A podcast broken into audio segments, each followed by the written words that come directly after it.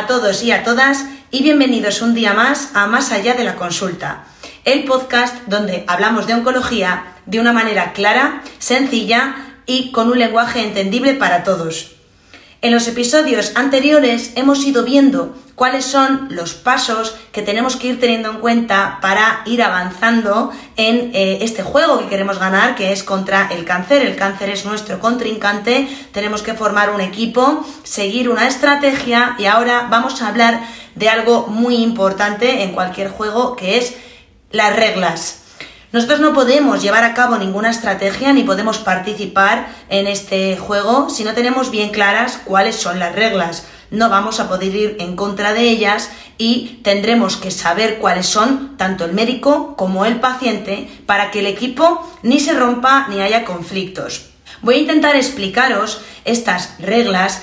de una manera que vosotros podáis entender cuáles son los conceptos que nosotros en oncología tenemos que tener en cuenta para elegir un tratamiento y cómo ponerlo. Porque nosotros podemos tener muy clara la estrategia que vamos a seguir con determinados tumores y con determinados pacientes, pero si no nos atenemos a estas reglas, a estos criterios que nos permiten saber que ese paciente puede recibir ese tratamiento y ese tumor se va a beneficiar también de ello, no vamos a poder llevarlo a cabo.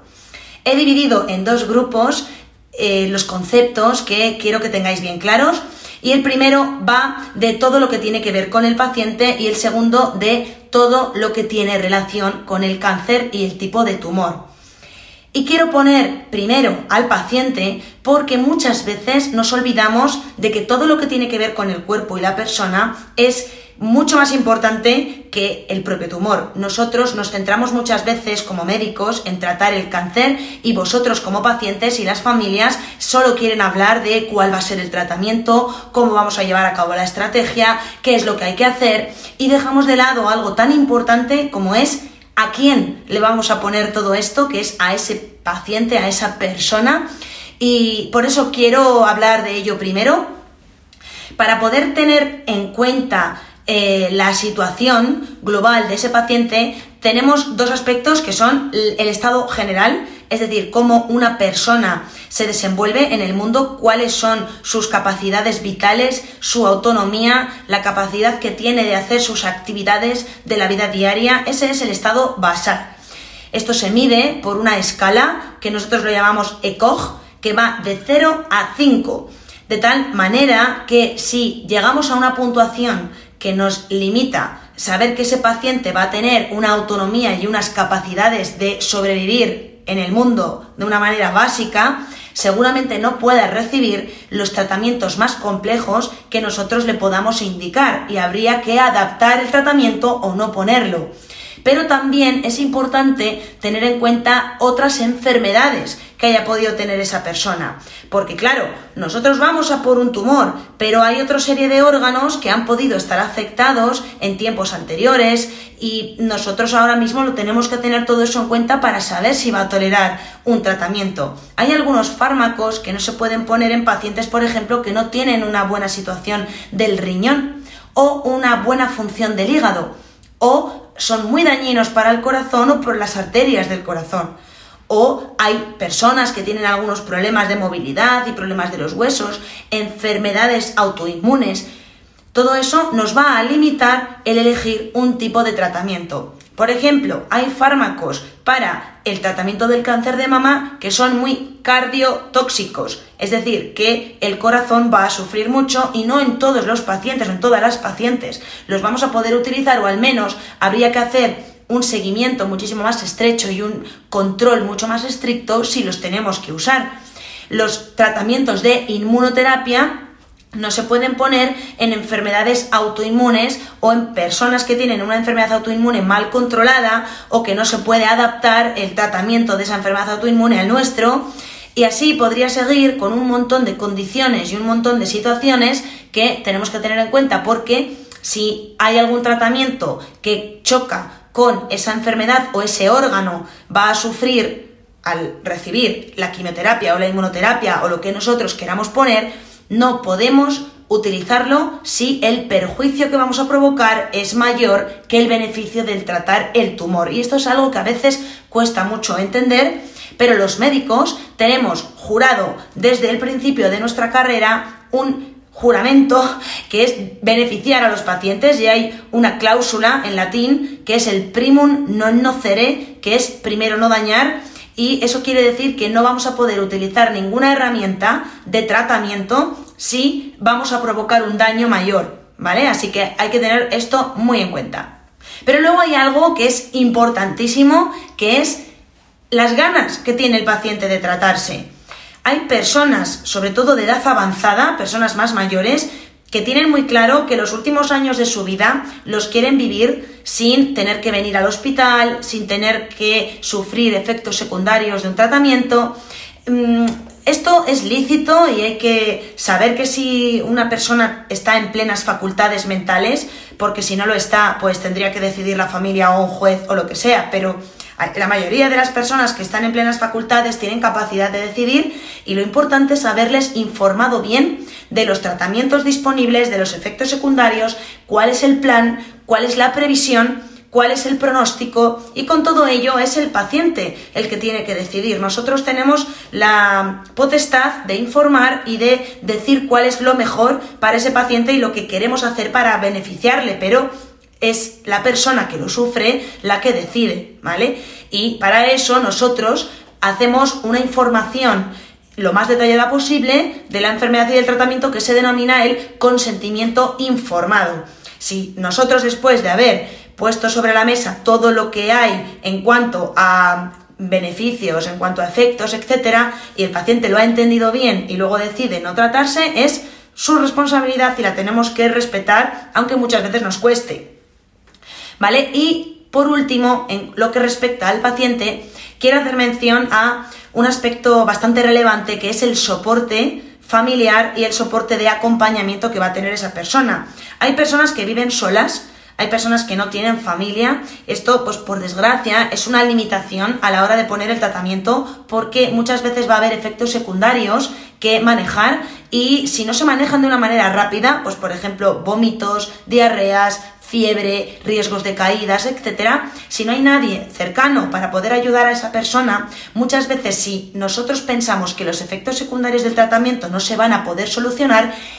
está contraindicado ponerle ese tratamiento porque ya no solo queremos provocar un efecto en el tumor con el tratamiento y un beneficio al paciente, sino que las consecuencias también las vamos a tener que manejar, porque si vamos a tener que estar parando el tratamiento cada dos por tres porque esa persona no es capaz de manejar los efectos secundarios, también nos va a suponer una limitación. Normalmente esto no es una decisión que tomemos desde el principio, sino que lo vamos viendo a lo largo del desarrollo y cada vez que viene el paciente a la consulta y nos cuenta lo que le ha pasado, el manejo que ha tenido, pues nos va dando una idea de si lo está llevando bien o mal y de si está acudiendo a urgencias cuando toca y viene a las consultas cuando toca, porque hay personas que no se apuntan las citas, se les olvida o lo que sea, y si no hay nadie para recordárselo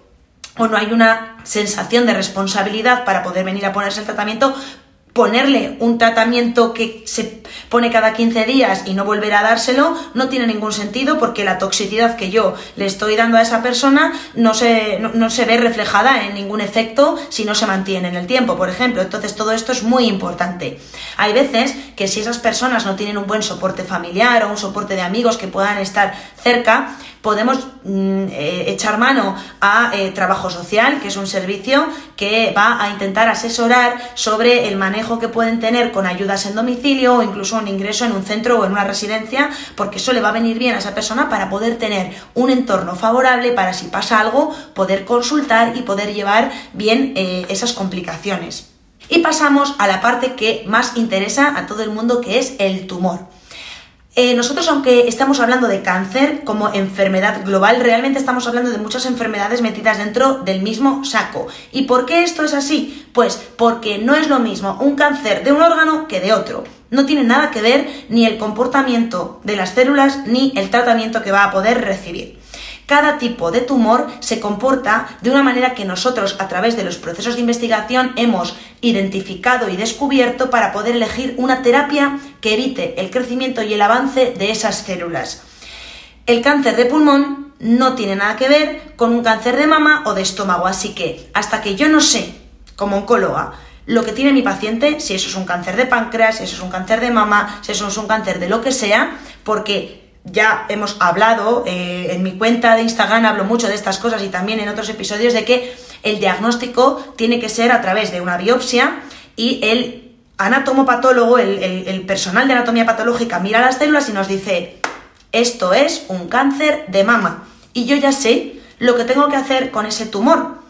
Pero también, obviamente, lo tengo que meter dentro del contexto de la estadificación tumoral, que es el grado de progresión que tiene ese tumor. No es lo mismo plantear un tratamiento de un tumor que está en unas fases muy iniciales, es decir, que está todavía localizado en el órgano donde se ha originado,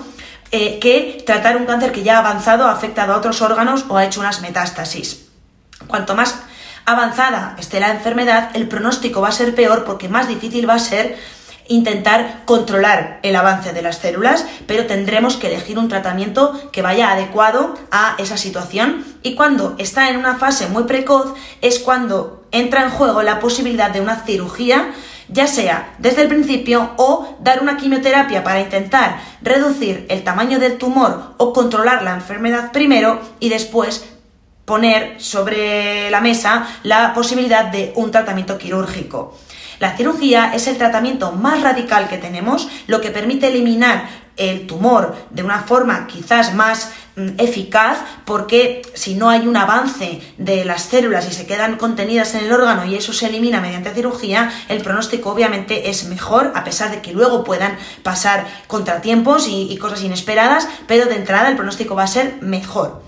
El hecho de que tengamos que dar una quimioterapia o no lo va a definir la capacidad que tiene el cirujano de eliminar ese tumor, porque nos puede decir el cirujano que eso es muy grande y que si le damos unos ciclos de quimioterapia eso reduzca. Pero no todos los tumores son eh, subsidiarios o se van a beneficiar de una quimioterapia antes de una cirugía. Hay tumores que nunca se van a poder operar, hay tumores que sí que se pueden operar si reducimos el tamaño porque sabemos que esa quimioterapia provoca ese efecto pero todo depende del diagnóstico. Entonces, os tiene que quedar muy claro que hay personas a vuestro alrededor que tienen cáncer, pero no tiene nada que ver con el vuestro, porque puede que el vecino tenga un cáncer de estómago y le hayan dado una quimioterapia y luego le hayan operado, pero tú tengas un cáncer de riñón que de entrada no te han podido operar y te han tenido que dar un tratamiento ya en pastillas. Entonces, cada tumor tiene sus opciones de tratamiento. Antes solo existían dos quimioterapias para todo, pero ahora,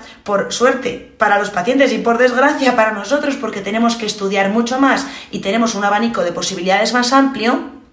hay muchísimos tratamientos disponibles. lo importante es ver cuál es el mejor para cada persona y para cada tumor. Todo esto lo tenemos que contrastar con el paciente, con la familia, poner bien claro cuál es la estrategia y cuáles son las reglas, porque no vamos a poder llevar a cabo todos los tratamientos siempre que nos gustaría.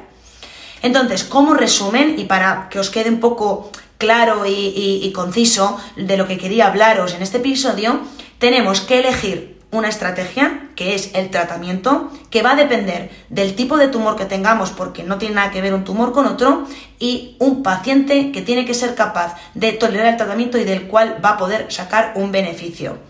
Ahora ya es cuando dentro de todo este mm, magma de información que os he dado, entran si ponemos una quimioterapia, si ponemos una radioterapia, si ponemos una pastilla, si ponemos inmunoterapia, porque, repito, no tiene nada que ver un caso con otro.